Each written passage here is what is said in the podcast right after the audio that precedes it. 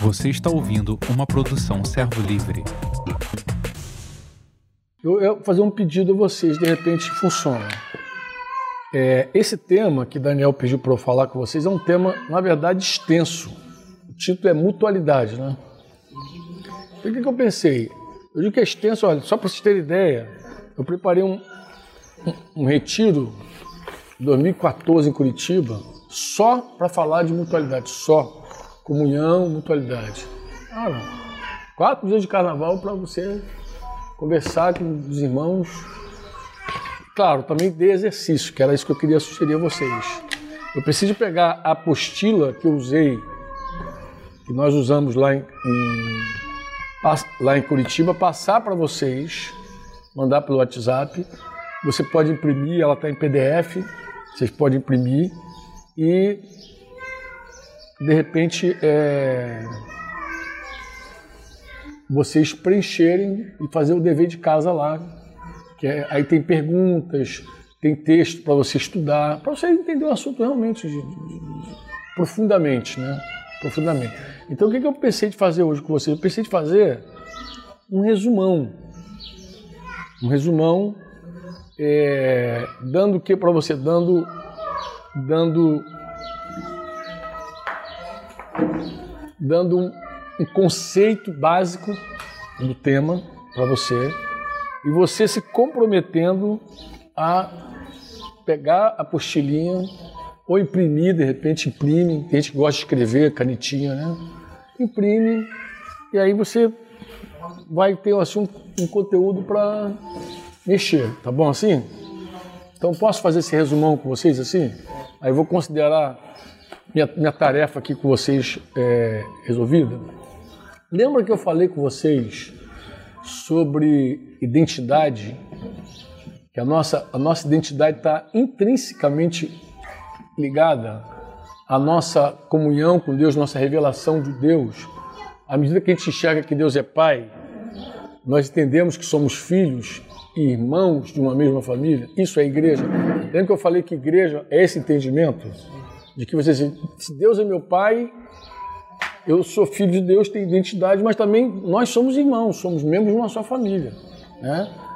Aí falei do corpo de Cristo e falei do templo do Espírito Santo, acho que foi a última conversa que a gente teve aqui. Tava ainda não estava essa chuva toda, a gente estava aquela clarazinha ali, foi quando a gente conversou sobre o templo do Espírito Santo. Mas esse assunto não foge. O assunto segue sendo identidade. Por quê? Porque mutualidade é o seguinte, irmãos. É, é uma questão de causa e efeito. A causa qual é? Precisamos viver em comunhão. Qual é o efeito disso? Praticar aquilo que se chama, comumente ficou denominado como mutualidades. Né? Eu, vou, eu vou adentrar, mas só para você entender. É assim, comunhão faz parte da nossa vida. Perseveravam na doutrina dos apóstolos, na comunhão, no partir do pão e nas orações. Lembra lá de Atos 2,42? Eles perce... Era o início da igreja. A igreja perseverava na doutrina, na comunhão, no partir do pão e nas orações. Esse, essa era a vida da igreja. A igreja estava ali, ó, batendo com força. Bem, comunhão, comunhão, que é aquela palavra grega koinonia, não sei se até virou ministério koinonia. Mas koinonia nada mais do que andar juntos. Aí você vai descobrir que existe comunhão com Deus, existe comunhão com a obra, existe comunhão com o necessitado. Você, às vezes, aquela oferta que você dá para alguém que precisa, aquilo, aquilo, também é comunhão. Você tem comunhão naquilo ali. É uma forma de você ter manifestado a comunhão. Então você tem comunhão na necessidade de alguém e você tem comunhão também, comunhão com teu irmão indistintamente, comunhão. Aí essas mutualidades, elas surgem aí. Surgem na hora que você tem comunhão com os irmãos. Tem uma pergunta que normalmente as pessoas me fazem assim, é, é quase repetido. As pessoas dizem assim, Franco, é, havia um mandamento na lei que dizia ame o teu próximo, como a si mesmo. Por que, que Jesus, então, lá em João 13, disse, novo mandamento vos dou? Se já havia um mandamento na lei, se já havia um mandamento na lei, por que, que ele disse que era novo? Alguém já se fez essa pergunta alguma vez? Ou você já se fez essa pergunta para pensar? Por que, que Jesus falou que era novo se o mandamento já existia? Né? Então, vou repassar contigo para você entender o que Jesus estava dizendo. Número um, a, a lei dizia: ame o teu próximo como você ama a você. Então, como é que você ama o teu próximo? Da mesma forma que você ama você. Da forma como você quer ser tratado, você trate. Não é assim? A regra de ouro? Tá bom. Os judeus mudaram esse mandamento, não sei se vocês lembram. Os judeus criaram uma, uma versão judaica para o negócio. Falaram assim, ame o teu próximo e odeia teu inimigo. Quando Jesus estava no ministério terreno dele, esse era o mandamento corrente. Ame o teu próximo, odeia o teu inimigo. Por essa razão que aquele intérprete da lei perguntou para Jesus quem é meu próximo. Porque fica muito fácil você amar quando você diz assim, tu tem inimigo, odeia ele. Então a, a, a grande guerra e confusão qual é? É quem é meu próximo? Aí foi a pergunta que o cara fez lá para Jesus, quem é meu próximo? Aí Jesus conta aquela história do samaritano, lembra? Passa o sacerdote, passa o levita, aí passa o samaritano, na estrada que ia de Jerusalém a Jericó, eram 27 quilômetros de descida, inclusive há grande probabilidade de quem vem atrás ver quem está na frente, é provável que o levita tivesse visto o sacerdote, que o, que o samaritano tivesse visto os dois, passando né, do lado daquele cara que estava no chão. Claro, aquela história, a, a, maioria das vezes que a gente ouve essa parábola, a gente so, sofre um tipo de acusação, assim, do tipo, aquele primeiro foi indiferente, o segundo foi diferente, o terceiro foi que realmente foi lá e, e amou a pessoa. Mas essa história não é bem assim não, tá, amados? É, é, é, se você estudar ela direitinho, você vai compreender o seguinte: você vai compreender que para o sacerdote parar ali, atender aquele homem, não era uma coisa simples para ele. Ele estava vindo de um serviço sacerdotal, provavelmente ele devia morar em Jericó e estava mandando serviço em Jerusalém. Então ele estava vindo já purificado. E para um judeu, só para você ter ideia, se ele chegasse para um judeu, ele não podia tocar no morto, mas para o sacerdote, ele não podia se aproximar do morto quatro côvados. Côvado essa distância do dedinho até o cotovelo. Um côvado, dois côvados, três. Então, se você se aproximasse quatro côvados de um morto, você já estaria impuro. Quase ninguém fala do lado do sacerdote. Parece que a gente só joga ele como um cara indiferente e acabou a história. E vamos, o samaritano que é o cara bom. Até deram o nome para ele, bom samaritano, embora Jesus nem falou que ele era bom. Eu falou de um certo samaritano e tal. Quando esse sacerdote não para ali, ele tem os motivos dele para não parar. Talvez seja o nosso hoje. Quando a gente passa na rua de noite, tem um cara pedindo carona, a gente fica, meu Deus, dou, não dou, dou, não dou. O cara vai me assaltar, não vai me assaltar. Então, talvez, ele tinha muitos motivos. Ó, o homem estava desnudo, sem roupa, significa que você não sabia quem era ele, de que nacionalidade ele era. Tu, não sabia, tu nem sabia se era uma cilada. Número dois, o homem estava semi-morto, podia estar tá morto. Se ele se aproxima ali, quatro côvados daquele, daquele cara, ele, ele fica, se considerava contaminado. Uma vez contaminado, ele tinha que passar no processo de purificação. Ele podia ficar, inclusive, um tempo sem receber a provisão dele, os dízimos lá da tribo de Levi, ele não recebia. Então ele ficava sem alimento para ele, para as esposas ou esposa, não sei se ele tinha mais de uma, os escravos, se ele tinha escravo. Então todo mundo dependia da fidelidade da purificação dele. E outra coisa, quando ele, se ele, voltou, quando ele, só é, seria purificado ao retornar ao templo, e no templo teria todo aquele ritual lá de purificação que era meio escandaloso e meio até vergonhoso, porque ele ficava assim, à parte, sendo purificado pelos demais sacerdotes que estavam lá no, no ofício deles. É um negócio muito complicado.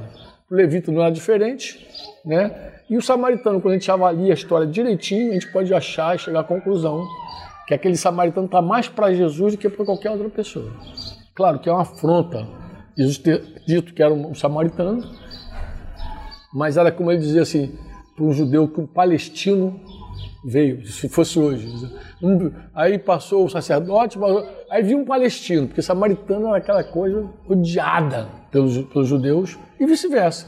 O samaritano também odiava os judeus, porque os judeus destruíram um templo que eles fizeram lá no Monte Gerizim, Gerizim quando ali por volta dos anos, acho que 70, antes, antes de Jesus, bem próximo de Jesus, eh, os judeus num, num conflito lá derrubaram um templo. Por isso que a mulher samaritana perguntou para Jesus, é aqui nesse monte né? Que a, gente, a gente diz que é aqui nesse monte que a gente deve adorar. Vocês dizem que é lá em Jerusalém. Tu lembra daquela aquele conflito? Só para lembrar vocês que historicamente Samaria foi dividida de, de, de, de Judá, né? De, de, de, Israel, né? Mas Israel, Israel na verdade ficou ao sul, ali ficou onde está Samaria. E ao norte ficou a, a, a, tribo de Judá. A tribo de Judá. Só a tribo de Judá, naquela confusão lá de Jeroboão, Roboão, na divisão lá histórica lá de Israel. Mas voltando. Quando você diz assim, por que, que a lei dizia ame o teu próximo como a si mesmo? O judeu mudou, ame o teu próximo, odeie seu inimigo. E Jesus chega e diz assim, João 13, novo mandamento vos dou. É simples, amado. Ó, o amor que Jesus espera que a gente tenha na igreja é um amor diferente daquele amor que ele espera que a gente tenha com as pessoas que estão fora da igreja. É simples assim. Ali ele já está dando mandamento de uns aos outros. Inclusive é tão chocante que diz assim: se vocês tiverem amor uns com os outros, todos saberão que vocês são meus discípulos. Então, o amor que deve fluir no meio da igreja é um amor diferente, é novo mesmo. Mas por que, que é novo, Fran? Porque a referência para o próximo era: eu te amo como eu me amo. A hora que você me fizer mal, eu não te amo mais. Se você me fizer mal, eu te amo. Com Jesus é, eu, eu te amo como Jesus amou. Como foi que Jesus amou? Eu faço mal a ele, ele segue amando. Então o limite não era mais eu, a minha vida. Eu não me preservo mais. Por isso que o marido tem esse mandamento difícil. Difícil, não vou falar direito, impossível na carne. Marido, ame sua esposa. Como é que você ama sua esposa? Como Cristo amou a igreja e se entregou por ela. Claro, se o cara tiver uma crise de carne e se for um crente humanista, carnal e humanista, obviamente ele vai pensar o quê? Ele vai pensar assim: eu não sinto mais nada pela minha mulher, como é que eu, como é que eu, como é que eu vou amar essa mulher? Claro que Paulo não está falando sobre isso. Paulo não está falando de sentimento. Paulo está falando que, do amor que Cristo teve pela igreja, que é o ágape, é a entrega. Qualquer homem pode dar a vida pela esposa. Claro, isso é muito mais do que amar a si mesmo. O homem que ama a si mesmo, ele não dá a vida pela esposa, óbvio. Não, ele para ali. Ele só renuncia a ele quando ele entende que o amor é o ágape. É o ágape. Claro, as mulheres podem achar, a gente está livre disso. Não está, porque quando Jesus dá mandamento para os discípulos, ele diz que a gente tem que amar uns aos outros dessa maneira, como eu amei. Então o amor padrão da igreja, ele é novo. É novo, nunca houve antes. Por isso que quando a igreja nasceu lá no Atos dos Apóstolos, né, o negócio foi uma explosão. Mas hoje tu percebe que a igreja não tem revelação de comunhão. O que é comunhão? Eu fiz uma perguntinha lá, um slides. O que é comunhão? Uma definição mais ou menos assim. Para alguns, essa palavra é o quê? Uma conversa entre amigos, ou ter comunhão lá na casa do Daniel. Lanche. Oi? Lanche, comer junto também. Acompanhado de refresco, cafezinho. Tinha refresco aqui ainda nessa época. Tu vê que é antigo esse ensino. Refresco, cafezinho e biscoitinho, né? Para outros, um churrasco, um passeio entre família da igreja, né? Outros diriam que comunhão consiste nos reunirmos para cantar. Nós temos uma comunhãozinha, vamos cantar, né? E compartilhar os acontecimentos dos últimos dias e orar. E tem gente que pensa que a comunhão é a ceia, a ceia do Senhor. Nada mais que isso. Né? Mas a comunhão, a palavra grega para coinonia, ela é é, podia ser traduzido por andar juntos. Como andarão dois juntos se não tiver acordo? Lembra dessa pergunta? Porque, porque comunhão, coinonia, poderia ser andar juntos, entendeu? Mas quando você olha, quando você olha a palavra no grego, pega a palavra no grego, vamos pegar a palavra no grego. Fraternidade, associação, comunidade, comunhão, participação conjunta, relação. Você ter parte com alguém, participação, né? compromisso com alguém. E aquilo que eu falei, oferta, ajuda, isso também faz parte da comunhão. Foi por isso que Paulo diz assim, que os irmãos suplicaram lá da Caia, lembra? Suplicaram participar daquele, daquele, daquele serviço, daquela, na verdade a palavra era coinonia, daquela coinonia. Eles queriam ter comunhão com os irmãos por meio das ofertas. Também. Né? E claro, como eu falei, a comunhão ela pode ser com Deus, comunhão com Deus. Tem vários textos, 1 Coríntios 1, 9. Fiel é Deus, pelo qual foi chamado a comunhão do seu Filho Jesus Cristo, nosso Senhor. 2 Coríntios 13, 13. A graça do Senhor, despedida lá, a graça do Senhor Jesus Cristo, o amor de Deus, a comunhão, tríplice, a bênção apostólica, lembra? A comunhão do Espírito Santo seja com todos vós. Lembra disso? Não. Mas tem Filipenses 2:1. Se há, pois, alguma exortação em Cristo, alguma consolação de amor, alguma comunhão do Espírito, se há entranhados a fé de misericórdia, Filipenses 2:1. Aí tem Filemão também, para que a comunhão da tua fé se torne eficiente, pleno conhecimento do bem que há entre nós em Cristo. Onde é que tem na Bíblia comunhão que envolve contribuição? 2 Coríntios 8:4. Pedindo-nos com muitos rogos, a graça de participar e dar assistência aos santos. Lembra ele citando lá, o pessoal da cá, ele diz 2 Coríntios 8. Aí eu estou citando 4, que é onde entra a palavra, mas você pode pegar ali o contexto todinho você vai ver do que, que Paulo está falando. 2 Coríntios 9, Paulo vai dizer de novo, visto como a prova dessa ministração, glorifico a Deus pela obediência da vossa confissão contra o Evangelho de Cristo e pela liberalidade com que contribuís para eles e para todos. E aí você vai falar Romanos 15, 26, aprove a Macedônia e a Caia, levantar uma coleta em benefício dos pobres, dentre os santos que vivem em Jerusalém. Essa era a forma de ter comunhão com eles nem, eles nem conheciam, mas tinham comunhão nessa assistência, nesse serviço. Hebreus 13, 16, não negligencieis igualmente a prática do bem, a mútua cooperação. Ó, mútua cooperação, cooperação, pois com tais sacrifícios Deus se comprais. É, Romanos 12, 13, compartilhar as necessidades dos santos, praticar a hospitalidade. Gálatas 6, 6, essa é famosa. Mas aquele que está sendo instruído na palavra, faça participante de todas as coisas boas, aquele que instrui. instrui. É, nós vivemos num tempo assim onde as pessoas combatem o dízimo e a oferta. Você sabe disso, há um combate muito ferrenho do dízimo e da oferta no nosso tempo, como nunca houve. Eu me converti, meu pastor logo um cara ensinou o assunto.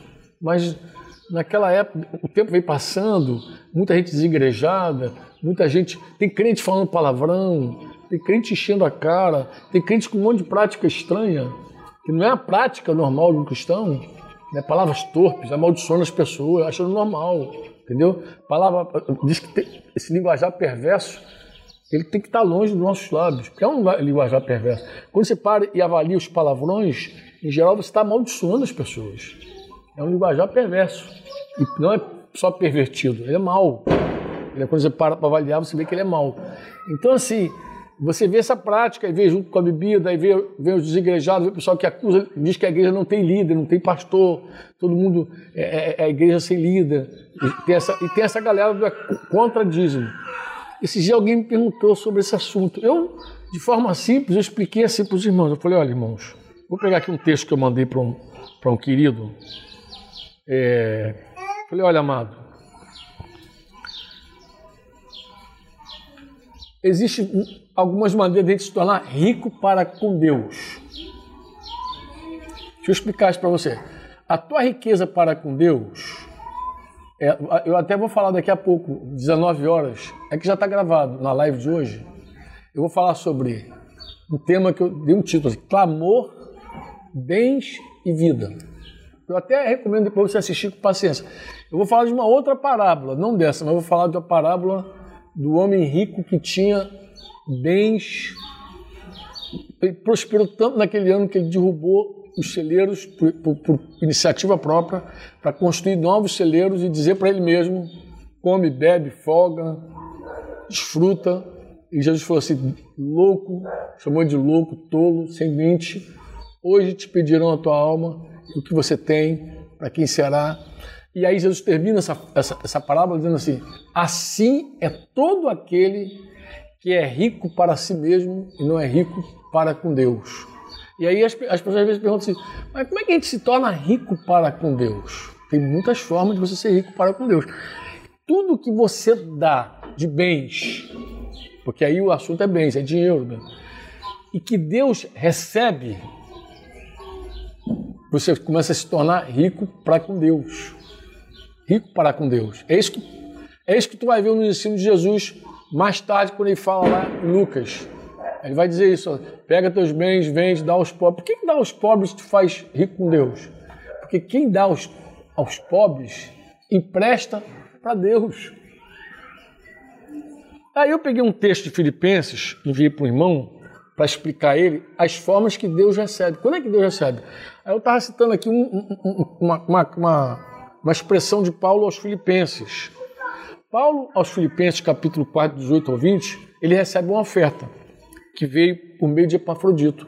Veio daquela igreja. Inclusive, era uma igreja que desde o início é, é, se comprometeu com ele, teve, tinha essa comunhão com ele financeira.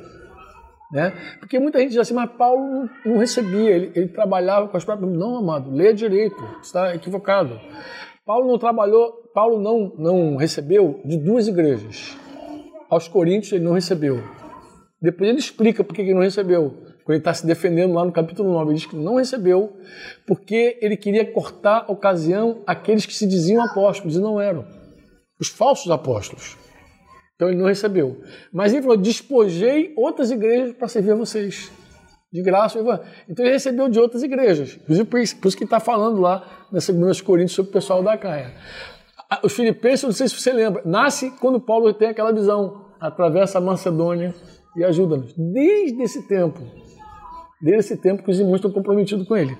Aí ele diz assim: recebi tudo, a oferta tinham, e tenho abundância, estou suprido desde que Epafrodito me passou as mãos o que veio de vossa parte.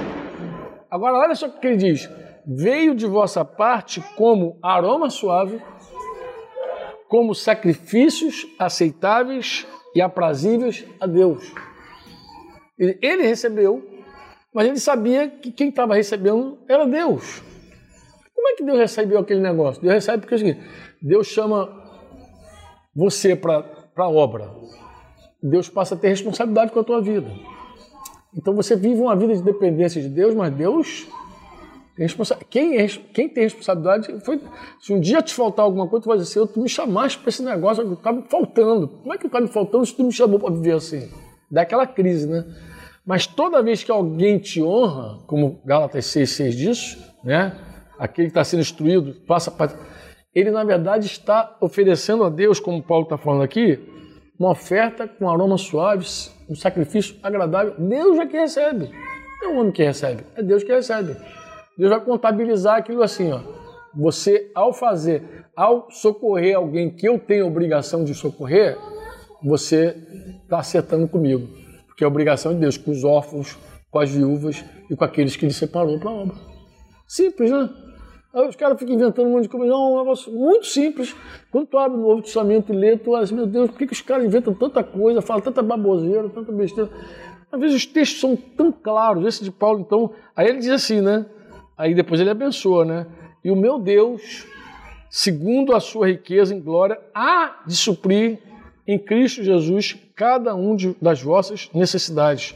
Ora, a nosso Deus e Pai seja glória pelos séculos dos séculos. Amém. Porque ele também sabia que aquela ajuda que ele recebeu não era por causa dele, era por causa do Senhor.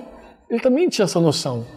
Que não era por causa do homem, era por causa do Senhor. O compromisso que aqueles irmãos tinham não era com o homem simplesmente, era com Deus. E aí ele andava assim. Então essa é uma forma também de comunhão, tá, amados? E a comunhão na obra também. Comunhão no trabalho. Você às vezes se associa com outra pessoa para fazer a obra de Deus, né? Gálatas 2,9 ele vai dizer: quando, é, quando conheceram a graça que me foi dada, Tiago, Cefas e João, vocês lembram lá? É Pedro, Cefas, Pedro, Tiago e João, os apóstolos. Paulo está falando dos apóstolos, que eram reputados colunas, né? Me estenderam a mim e a Barnabé a destra de comunhão, a destra de comunhão, a fim de que nós fôssemos para os gentios eles para a circuncisão.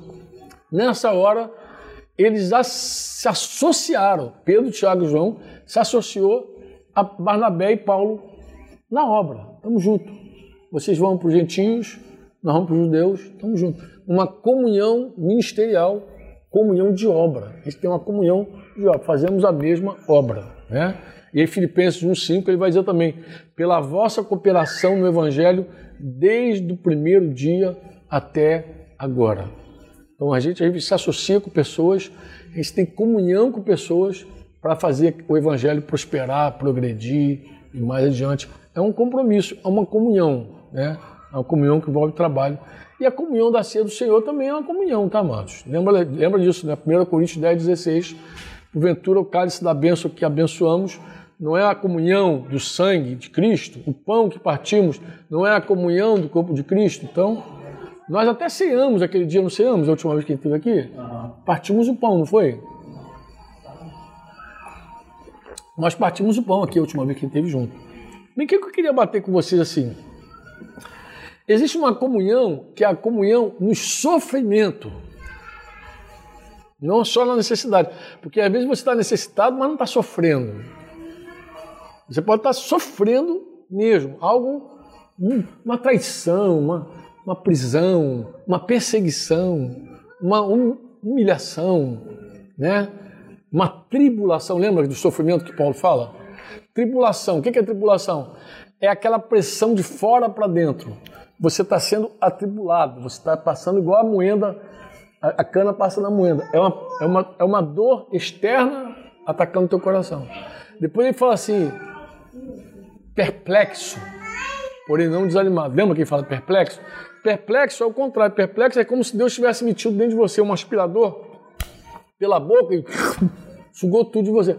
Você fica vazio, esvaziado, é uma sensação horrível. É um sofrimento perplexo. A palavra no original grego ali é sem recurso. Sem recurso. Sabe quando você está com um problema assim, tu não vê nenhum recurso para ajudar a pessoa?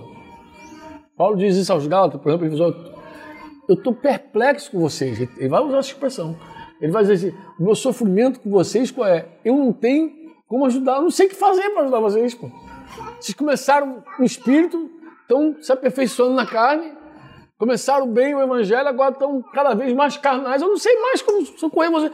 Eu estou perplexo. É uma dor de sem recurso. É você ver alguém numa situação e dizer, cara, como é que eu vou ajudar fulano? Não sei o que fazer. Então, em algum momento você é atribulado, outro momento você fica esvaziado, outro momento você é abatido. Abatido, você está numa posição, é igual um avião, você cai, é humilhado, abatido, mas não é destruído. Mas você é abatido. Então, é, é, é essa coisa que te derrubou de onde você estava, te faz sofrer. Claro que você sofre por isso, óbvio. É aquilo te abateu, te jogou no chão, não te destruiu, porque tua vida está oculta com Deus em Cristo Jesus, mas você está abatido, está sofrendo. Outro sofrimento, isso aí, inclusive, às vezes leva a pessoa a um desânimo, a uma fraqueza. Né? Paulo diz lá, amparei os fracos, consolei os desanimados. Lembra? 1 Tessalonicenses 5. E aí ele vai falar assim, perseguido, porém não desamparado. Perseguido alguém não é perseguição comum, não. Estou falando que não é de chefe de trabalho de perseguição. Estou falando perseguição bíblica, é assim. É alguém que diz assim: eu não vou descansar enquanto não te destruir. Você vira o foco da destruição de uma pessoa. Isso acontece no mundo direto.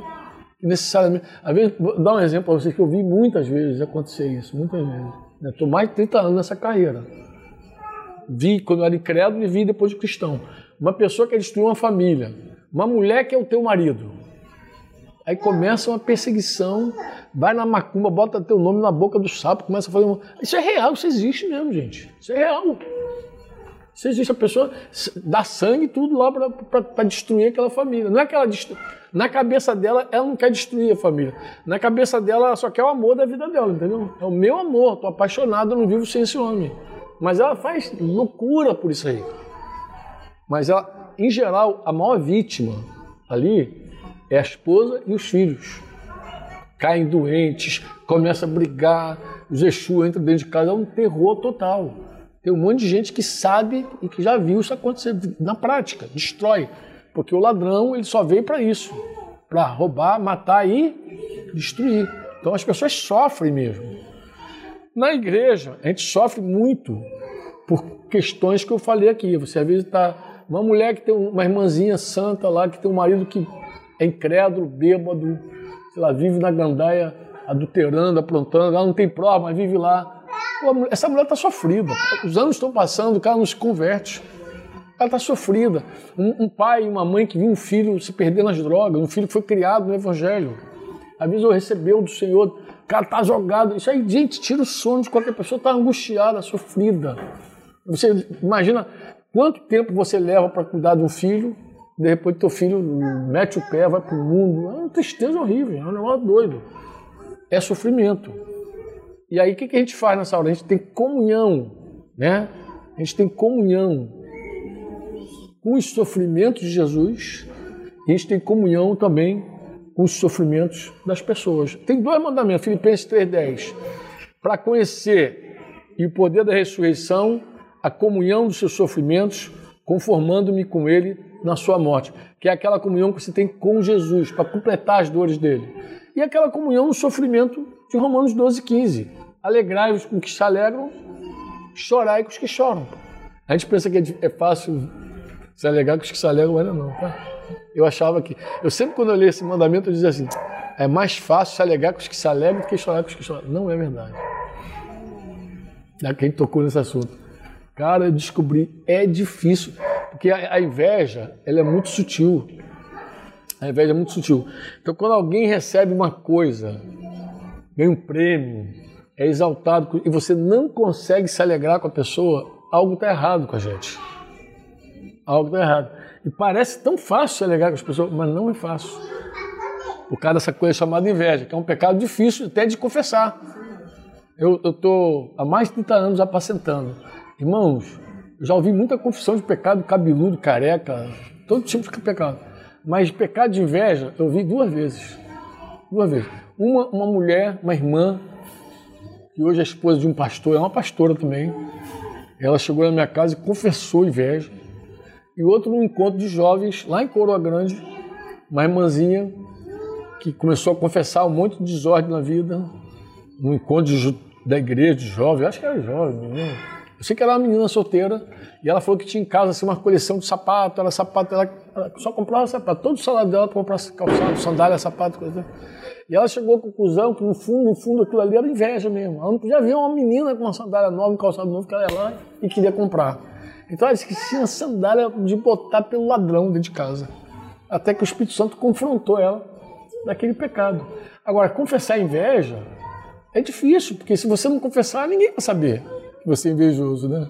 Então, se alegrar com os que se alegram não é uma coisa simples, né? O que nós não devemos ter é comunhão com o mundo. Essa comunhão é reprovada, 2 Coríntios 6, 14, João também escreve, né? não mesmo o mundo, né? as coisas que nele há. Mas Paulo vai dizer em 2 Coríntios 6, 14, não vos ponhais em julgo desigual com os incrédulos, porquanto que sociedade pode haver entre a justiça e a iniquidade? Ou que comunhão? Ele vai dizer que comunhão da luz com as trevas. Não há comunhão. Eu sei que é um drama muito grande, mas não há comunhão. Eu, eu, eu, sei disso porque às vezes eu estou também nessa história há muito tempo. Muitos jovens não esperam para casar com cristãos, né? Até porque tem mais menina. Ela, acho que ela deitou. A menina não está aí, não, graças a Deus, né? Deitou em cima do bercinho. Do Moisés ali. É, muita gente espera para casar, perde a paciência, casa com incrédulo, mas se coloca no jugo desigual. E sofre. Depois sofre tremendamente. Eu vou fazer o seguinte, para terminar aqui, é, eu não vou fazer, falar da definição não, porque eu, eu vou mandar a apostila para vocês, tá bom? O que eu queria dizer é o seguinte, o exemplo que a gente tem bíblico de comunhão é o resultado da comunhão. Porque assim não adianta. Comunhão é como eu falei, é causa. O efeito é são as mutualidades, entendeu? Aí tu vai pegar Atos dos Apóstolos, da multidão dos que creram, um era o coração, lembra? E a alma, ninguém considerava exclusivamente sua nenhuma das coisas que possuía, tudo porém lhes era comum. Era comum, com grande poder. Os. Então, isso aí tu vai vendo a vida da igreja. Mas o que, que eu queria dizer? É... Vou, vou, passar aqui, Daniel, uma coisa que eu julgo assim de suprema importância. Se você quiser de verdade guiar esses irmãos nos pilares, doutrina dos apóstolos, comunhão, partido do pão oração. Se você quer construir sobre pilares, filho, de vez em quando você tem que checar o pilar. Ver como é que está aquilo ali. Aquela base que sustenta a igreja. A igreja ela, ela perseverava. Então, isso é coisa. É, é, são os pilares da igreja. A rocha é Jesus. Mas a, a doutrina dos apóstolos, que é os ensinamentos de Jesus. É a doutrina de Jesus, aquilo que eu falei. A doutrina de Jesus é o padrão de Deus para a nossa vida, que a gente, quando a gente descobre a doutrina de Jesus, a gente descobre outra coisa, que a gente não vive sem o Espírito Santo. Porque não dá para cumprir nenhuma doutrina sem o Espírito Santo. Não dá, é impossível. Impossível. Aí, aí você entra numa dependência do Espírito Santo absurda, porque quando você enxerga a doutrina de Jesus, esse é o padrão, esse é, é assim que tem que ver. Senhor, tu vai clamar, tu já acorda clamando. Todo, todo dia tu já acorda, Senhor, tem misericórdia de mim eu tenho que viver a tua vontade e a tua vontade não é uma coisa, a doutrina de Jesus é alta. Ó, quer checar? Como checar a comunhão da igreja? Um, Atos 2,42. De bom grado, os cristãos dedicam tempo para estarem juntos, para estudar a palavra de Deus, compartilhar experiências, tomar a ceia do Senhor e orarem. Dois, os cristãos, aí Atos 2, 45, 2 Coríntios 8, 3, Gálatas 6, 6. Os cristãos têm prazer em compartilhar seus bens materiais com irmãos necessitados e com aqueles que lhe assistem na caminhada cristã. 3. São unidos pelo Espírito Santo. Onde é que está isso, Franco? 2 Coríntios 13, 13. Tem na comunhão do Espírito. Outro, outro aspecto, cooperam na obra do Evangelho, Filipenses 1,5, Hebreus 3,16. Mais o que? Compartilham as alegrias e os aspectos cotidianos da vida como verdadeiros amigos, Atos 2,46. São unânimes quanto ao propósito e ao alvo, Atos 2,46. Segue conferindo. Eles sentem alegria expressam louvor quando se reúnem. Atos 2, 46 e 47. Tem alegria de estar junto.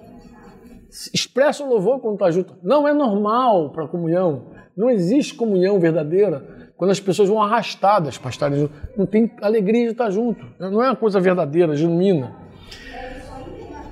Atos 2,44. Todos participam igualmente da vida e das atividades da igreja.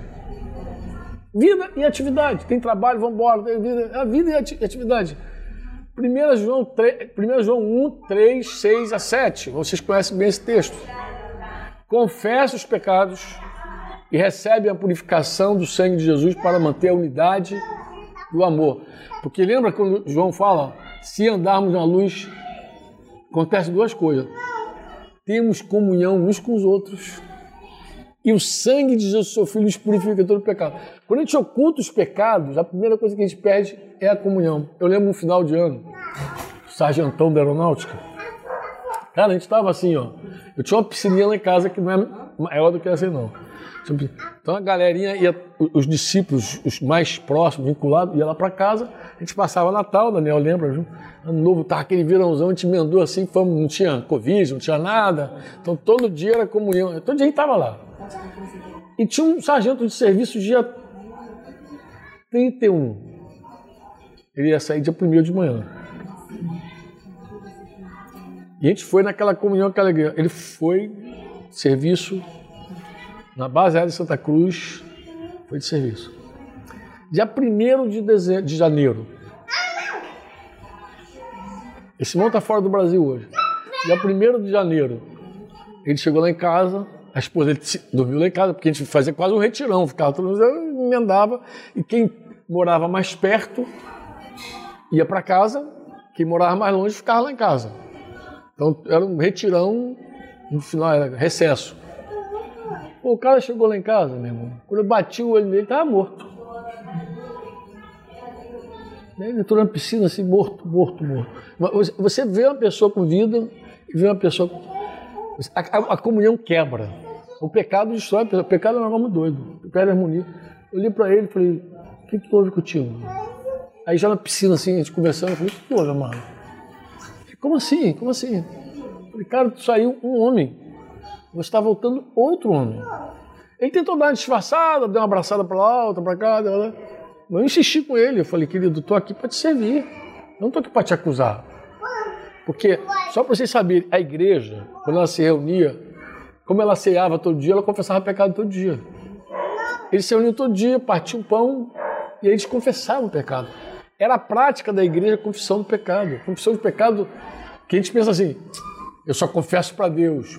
Confissão de pecado para homem é coisa de católico. Isso é anticatólico. Isso não é evangélico. Isso é anticatólico. Um cristão evangélico de verdade, ele aprende a confessar pecado e confessa uns aos outros. A Bíblia é clara. Confessai, Tiago 5, lembra?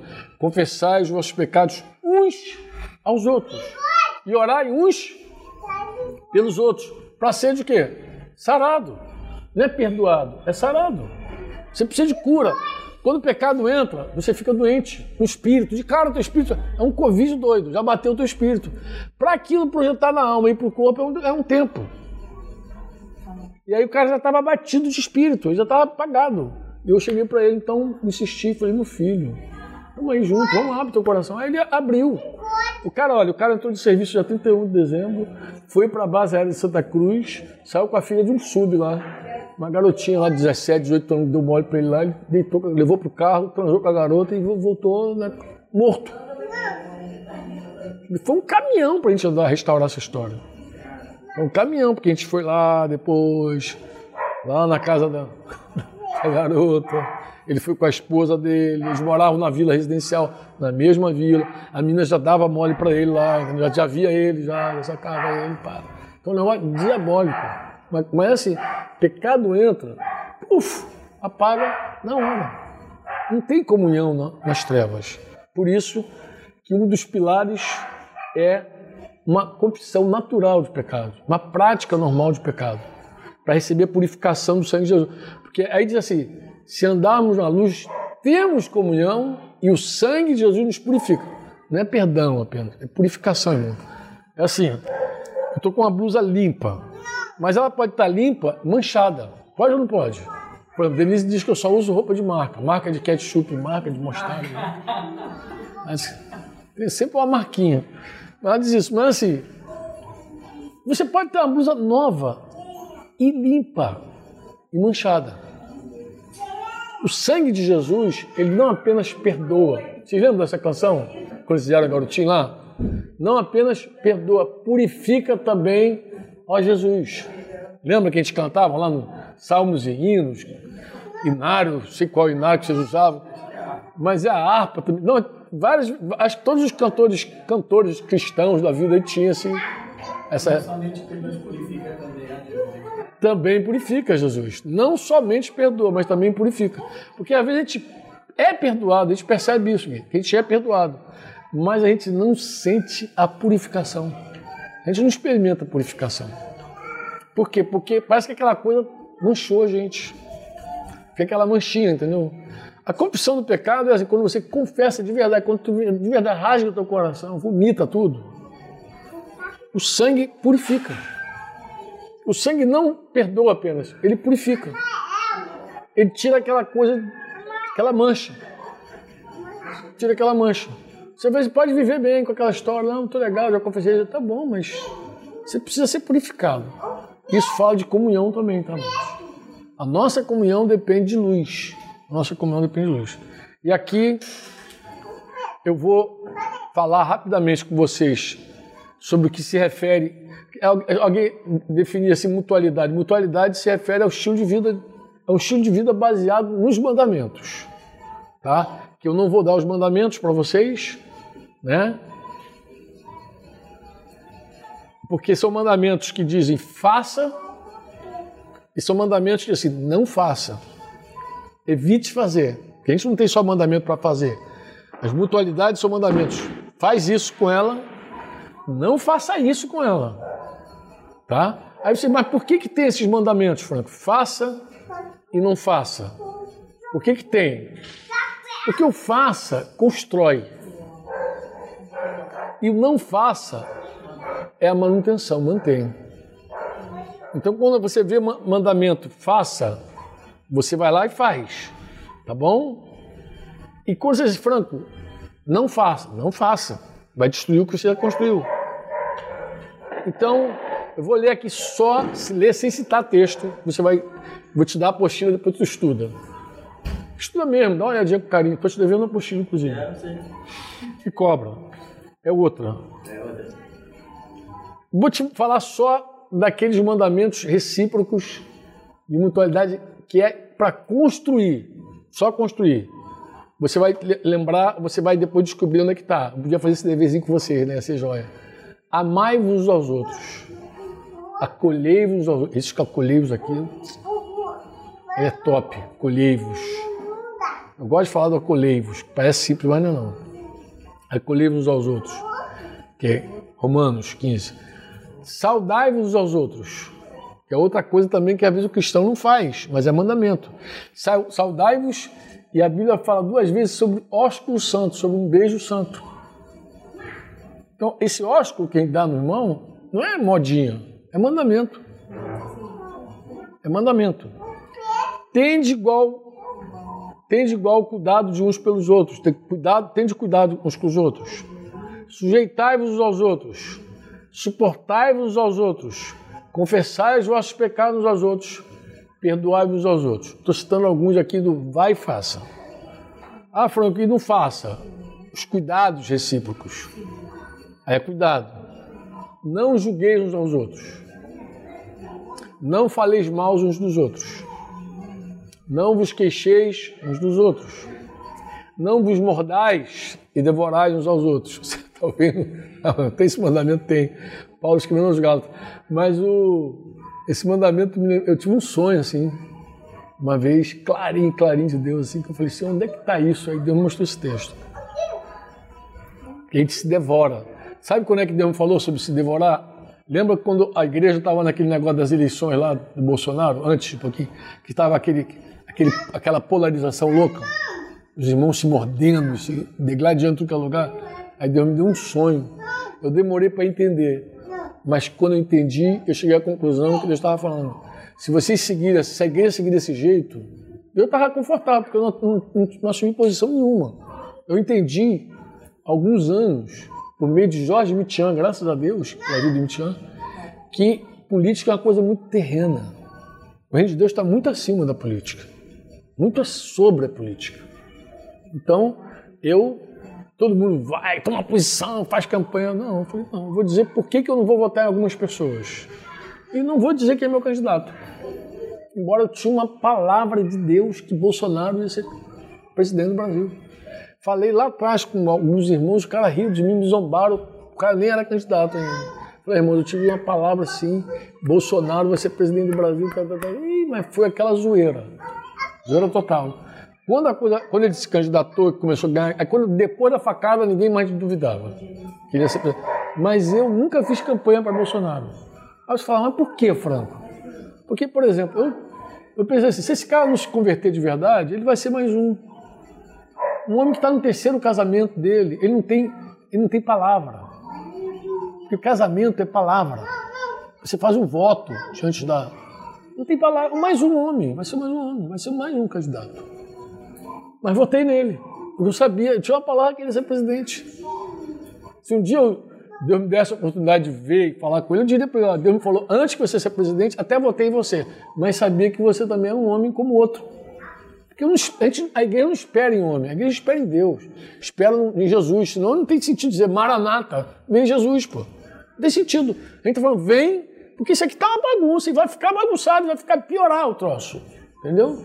Um homem que não tem palavra, um homem que quebra o seu pacto matrimonial, um homem sem palavra, porque você, você fala e escreve, amado. Você fala que aquela mulher é tua, que você é fiel até a morte e escreve aquilo. Depois você desfala e, e manda apagar o que você escreveu. Seus votos vão para a cucuia.